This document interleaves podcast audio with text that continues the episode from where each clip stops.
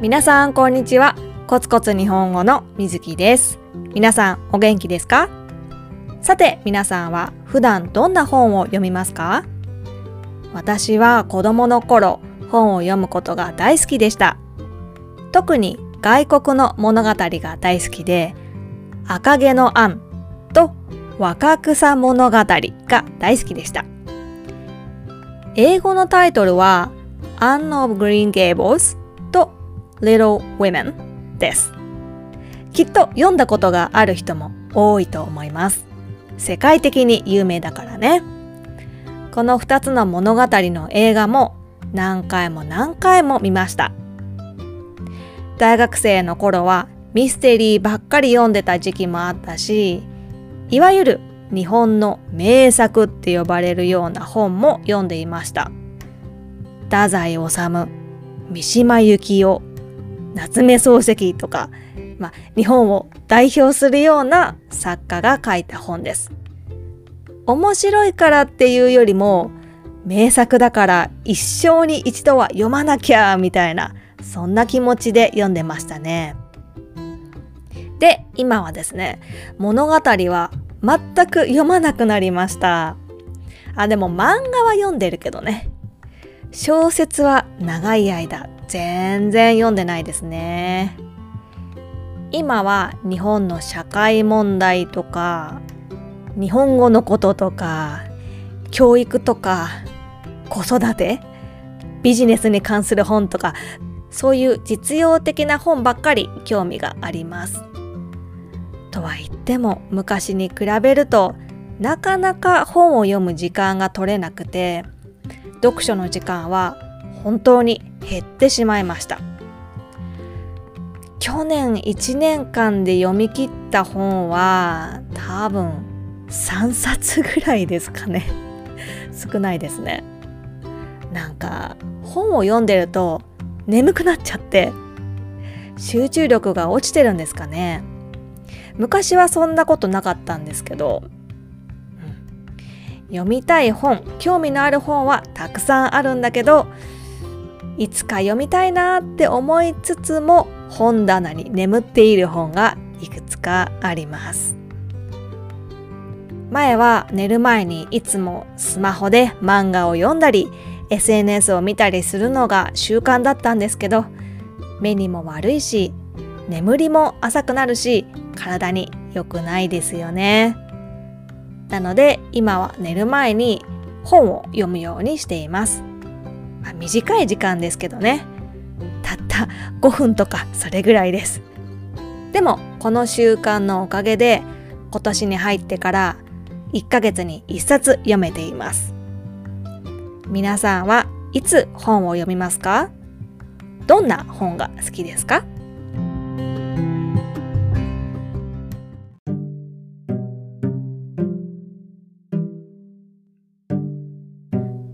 はい、今日のテーマは人助け。皆さんは知らない人が困っているとき、すぐに助けますか？この前、あるニュースを見ました。車椅子に乗っている人についてのニュースです。車椅子はウィルチェアのことです。歩くことができない人、歩くことが難しい人が乗るタイヤがついた椅子のことです。車椅子。車椅子に乗っている人が駅でエレベーターに乗ろうとしているのに障害がない人階段を使って歩ける人が先にどんどんエレベーターに乗ってしまって車椅子の人が入れないエレベーターの中にいる人は対に車椅子の人の存在に気づいているのに気づいていないふりをする。車椅子の人はドアの前で待っているのに乗りたそうにしているのにでも誰も譲らない。そしてドアが閉まる。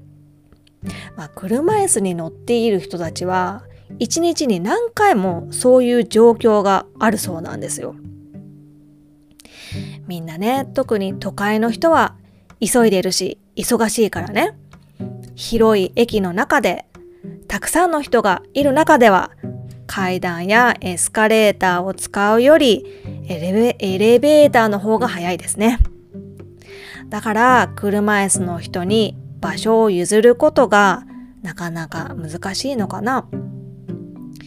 時間の余裕がない、心の余裕もないということですよね。でも車椅子の人にとっては移動する方法ってエレベーターしかないんですよね。階段やエスカレーターは難しいです。だから普通に考えたら譲るべきですよね。今回私が見たニュースは車椅子の人が日常生活で本当に困っているっていうものでした。でも一般的に言って日本人は知らない人を助けることが少ないらしいんです。これどう思います？確かにそうそうって思いますか？それともそんなことないでしょうって思いますか？日本人は優しいとか、サービスが素晴らしいとか、ホスピタリティが素晴らしいみたいな、そういうイメージがあるかもしれないんですが、実はあんまり他人に優しくないみたいです。人を助けることが少ないらしいんです。これはね、実際にイギリスの CAF っていう機関が行っている調査でそういう結果が出ています。世界人助け指数 War Giving Index を調べた調査です。調査内容はこうです。119カ国の人に3つの質問をしています。その質問は1、この1ヶ月に知らない人を助けましたか ?2、寄付、ドネーションをしましたか ?3、ボランティア活動をしましたか？この3つの質問をして、それに対する答えでスコアを出しています。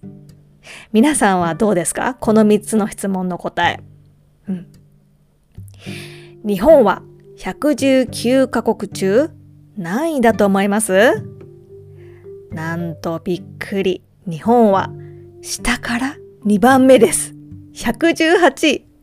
悲しいですね。ちなみに117位がアフガニスタン。118位が日本でしょ ?119 位がコロンビアだそうです。ほじゃあ、ベスト3を言いましょうか。じゃあ、3位からいきましょう。3位、アメリカ。2位、ケニア。1位、インドネシア。わあ、素晴らしいですね。私インドネシア人の友達とか元生徒さんがいますけど確かにみんな人が好きっていうか人を喜ばせることが好きっていうか、うん、心が温かいなって感じます。このランキングはネットで出てきますので気になる人はね自分の国はないかなって調べてみてください。CAF War Giving Index で調べたら出てきます。無料で PDF もダウンロードできるので、日本語じゃなくて英語なんですけど、面白いのでぜひぜひ見てください。一つね、言い訳をするならば、日本には寄付、ドネーションの文化がないので、知らない人にお金をあげる習慣がないんですよね。何か大きな地震とか災害が起きた時には寄付しますけどそうじゃない時普段寄付しようっていうアイディアがあんまりないです。これは文化習慣の違いだと思います。最近はクラウドファンディングとかも増えてきましたけどね。うん、それから確かに普段は知らない人を助けたがらない日本人ですが、大きな地震が起きた時はお互い助け合います。助け合って協力します。そういう大変な状況の中でも秩序はすごく守るし、みんなも大変だから自分も我慢するみたいな。そう自分のことだけを考えない、秩序を守って助け合う。まあ、そういう一面もあります。なので、全然人を助ける気持ちがないとか、優しくないということではないと思ってます。そう信じています。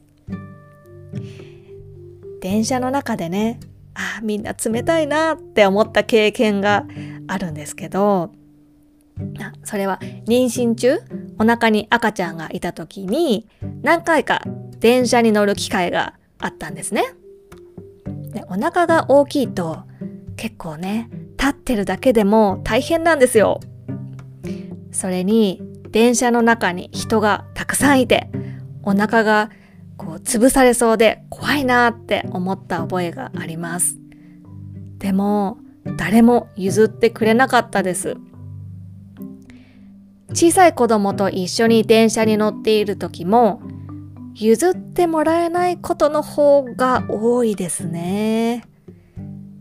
電車は揺れるので子供が転びそうになって怖いんですけど、うん。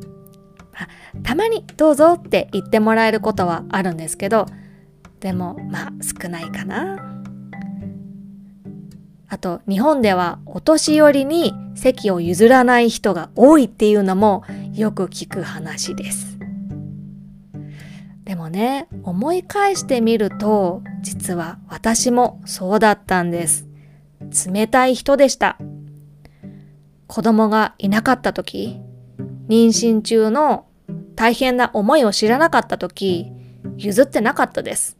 っていうか、全然気づいてなかったです。気にしてなかった。そういう人たちの気持ちを知らなかったし、想像もできなかった。想像しなかった。よくないね。冷たかったなって思います。